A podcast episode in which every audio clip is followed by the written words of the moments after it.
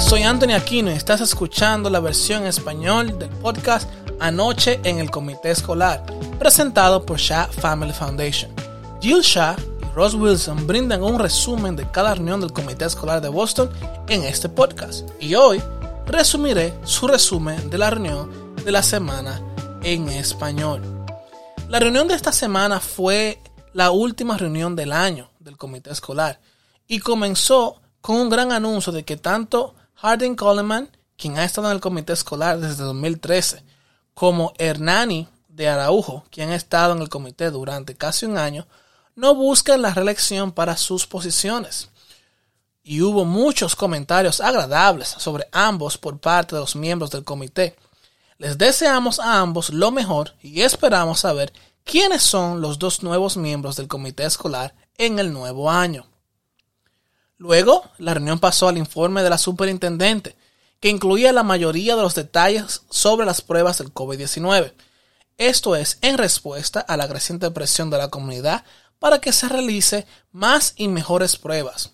La superintendente dijo que está agregando 3 millones de dólares al presupuesto de pruebas, que incluye agregar 27 rastreadores de contactos adicionales y 10 enfermeras adicionales para que puedan llenar las vacantes y agregar la capacidad necesaria dentro de las escuelas. El nuevo presupuesto también ayudará a agilizar los pasos para iniciar la prueba y la estadía al garantizar la coherencia entre las plataformas digitales y brindar a las escuelas la oportunidad de comunicarse directamente con los contactos cercanos. La prueba del COVID-19 en las escuelas no son fáciles de administrar, especialmente con el aumento de casos y la nueva variante Omicron. El Estado está financiando las pruebas de COVID-19 para todos los distritos en todas las escuelas. Y como hemos señalado anteriormente, en este podcast hay más de 2.000 escuelas que realizan pruebas en nuestro estado y hay un contacto, hay un contrato con proveedores para apoyar a los distritos.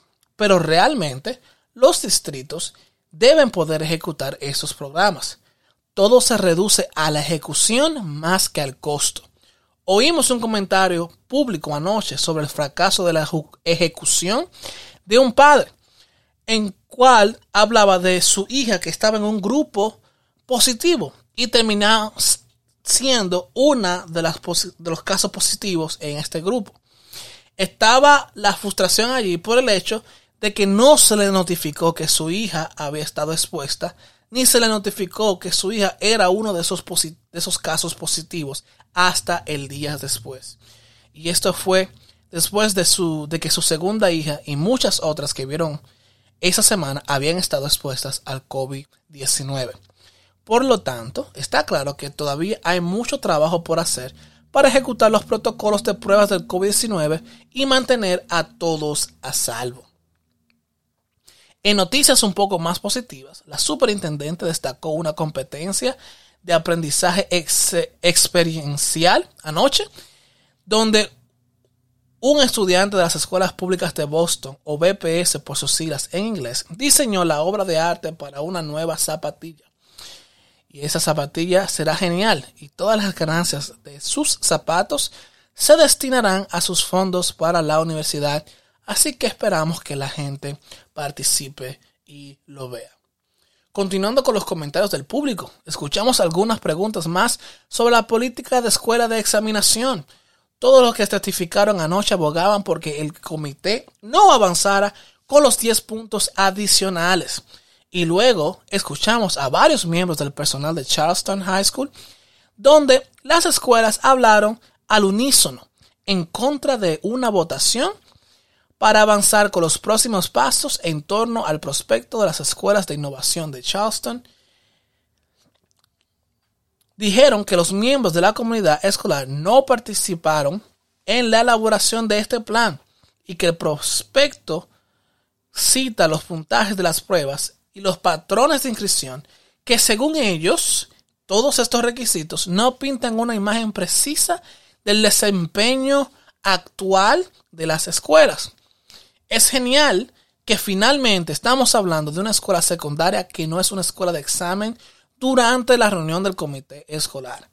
Como mencionamos en el último episodio, Ross Wilson es uno de los autores de este prospecto.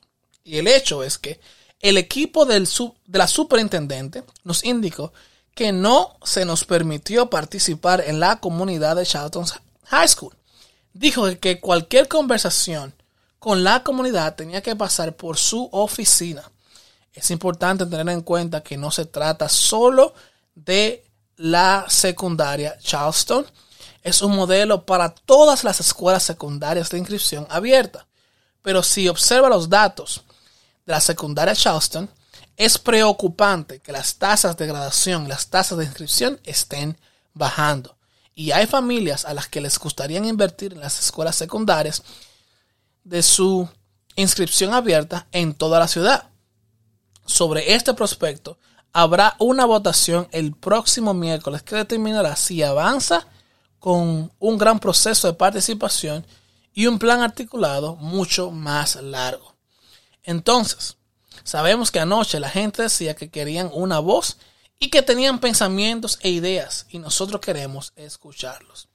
Esperamos que tenga la oportunidad de, unirse a la conversación durante un proceso de participación más amplio.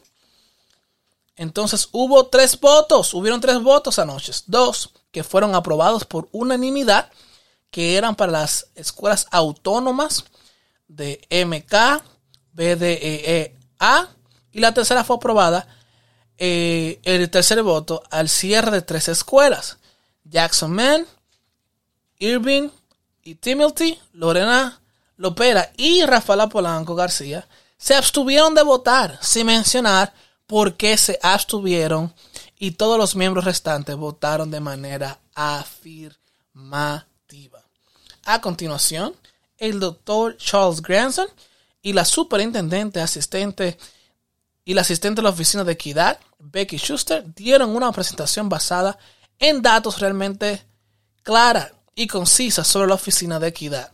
La asistente del superintendente Schuster habló sobre la programación educativa que está ejecutando su oficina. Hay mucha educación sobre cómo nos comportamos como adultos y como estudiantes para asegurarnos de que tengamos un ambiente acogedor en cada una de nuestras escuelas. Y la oficina de Becky Schuster hace un gran trabajo al hacerlo. También responde a una gran cantidad de preocupaciones del personal y los estudiantes y tiene un ojo realmente increíble en la equidad en general. Y luego, el siguiente, lo siguiente fue el director financiero Nate Cooter. Esta fue la gran presentación de la noche. Esta presentación fue sobre el presupuesto del distrito. Así que aquí hay algunos aspectos destacados de la presentación del CFO Cooter. Básicamente, tenemos más de 30 años de presupuestos equilibrados. Una vez más, tenemos un presupuesto que está balanceado y eso no debe darse por sentado en un sistema escolar en el que se tiene un presupuesto de alrededor de 1.3 mil millones cada año. Eso es mucho para administrar y han hecho un gran trabajo. Han equilibrado el presupuesto de nuevo. Esencialmente notaron que hay algunos costos en aumento y luego hay algunos costos que están disminuyendo. El aumento de los costos, como era de esperarse, está en el ámbito del transporte, que subió, eh, por lo que quizás hayamos subestimado nuestro costo de transporte para balancearlo. Y también escuchamos sobre la comida, y debido a que tenemos una falta de mano de obra en el sistema, depende de las comidas vendidas en el lugar de My Way Café y eso en realidad aumenta los costos. Hemos visto menores costos en algunos de nuestros puestos y personal porque hay una serie de bancantes y también en los beneficios y el uso de las instalaciones porque estuvimos fuera de las escuelas por un periodo de tiempo. Luego, la mayor parte de la presentación del presupuesto fue sobre la inscripción, porque la inscripción es lo que impulsa el presupuesto. Y esencialmente, el señor Cooter está diciendo que estamos perdiendo estudiantes en las escuelas públicas de Boston. El señor Curry señaló algunas escuelas con grandes disminución de inscripción proyectadas para el próximo año, así como las escuelas con aumento de inscripción proyectadas. Él proveyó toda esa información. La escuela de Blackstone de la que hemos hablado mucho, tendrá una disminución proyectada de estudiantes de alrededor de un 16%. También se proyecta que Shaston High School, de la que acabamos de hablar, tendrá una disminución de un 66% más. Estas son disminuciones dramáticas y hay más. También se proyectan aumentos en las inscripciones. En Winsip, en Dorchester, tendrá un aumento de un 27% en estudiantes. En Edison tendrá un aumento de un 22%. Algunos de estos están relacionados con el cierre de Jackson Man. Se proyecta que Brighton High School aumentará en un 11%. Y también se proyecta que Madison Park High School aumentará en un 10%. Nuevamente, estas son proyecciones basadas en las inscripciones de este año y proyectadas para el próximo año. El oficial principal de finanzas, Nate Cutter, luego explica la disminución general en las inscripciones en todos los distritos al mencionar que hemos visto una disminución en la tasa de captura y que hemos visto una disminución dramática en el número de nacimientos durante los últimos 10 años. Esta disminución en la población en edad de estudiantes en Boston fue el tema central de un artículo reciente en Dorchester Reporter de Bill Wildcast. Él escribió, la gente vota con los pies. Esto es cierto con respecto a las familias de Boston con niños en edad escolar. Aproximadamente la mitad de la población de preescolar de la ciudad abandona la ciudad cuando cumple 5 años. Hay razones a largo plazo por las que las familias no ingresan al sistema escolar de Boston. Un gran número de familias de ingresos moderados y altos, personas más pudientes, se han trasladado durante muchos años a los suburbios ricos cuando sus hijos llegan a la edad escolar, a menudo para volver a la vida en la ciudad cuando sus hijos se gradúan de las escuelas secundarias. El sistema de asignación en Boston es difícil de navegar, con muy poca previsibilidad, y los edificios escolares están en gran parte de forma mala o deplorable. Además, un tercio de los estudiantes de BPS asisten a, escuelas clasificadas en el 10% inferior de las escuelas de Massachusetts. Con BPS amenazada con la suspensión de pagos justos antes de la pandemia. Pero esto es diferente. La población en edad escolar de Boston continúa disminuyendo, mientras que la población en general aumenta rápidamente en desarrollo, efectuado por la adición de decenas de miles de unidades de alquiler y condominios que no están construidas por acomodar a familias, para acomodar a familias. El aumento de los alquileres y los precios de los condominios están obligando a miles de familias de ingresos bajos y moderados a trasladarse a suburbios de menor costo. Así que eso es lo que escribió Bill Walkas. Pero cuando anoche lo que se dijo la, la superintendente sobre este tema fue, si los construyes, ellos vendrán. Dijo que si el distrito invierte en programas de pre-kinder y en programas para antes y después de las escuelas, esto traerá más familias al distrito. Pero no aborda los puntos del señor Cooter sobre la tasa de captura y la tasa de natalidad o de nacimientos. Este es un gran problema para el presente y el futuro del distrito escolar. Finalmente, pasamos a la parte de las finanzas federal y escuchamos que en la primera ronda 45 escuelas postularon y todas fueron financiadas, que representa un 39% de las escuelas. En la segunda ronda aplicaron 15 escuelas, de los cuales esto representa un 13% de todas las escuelas. Y en la tercera ronda de finalizar hace unas semanas, el 24 de noviembre, se postularon o aplicaron 98 escuelas, que es el 87%.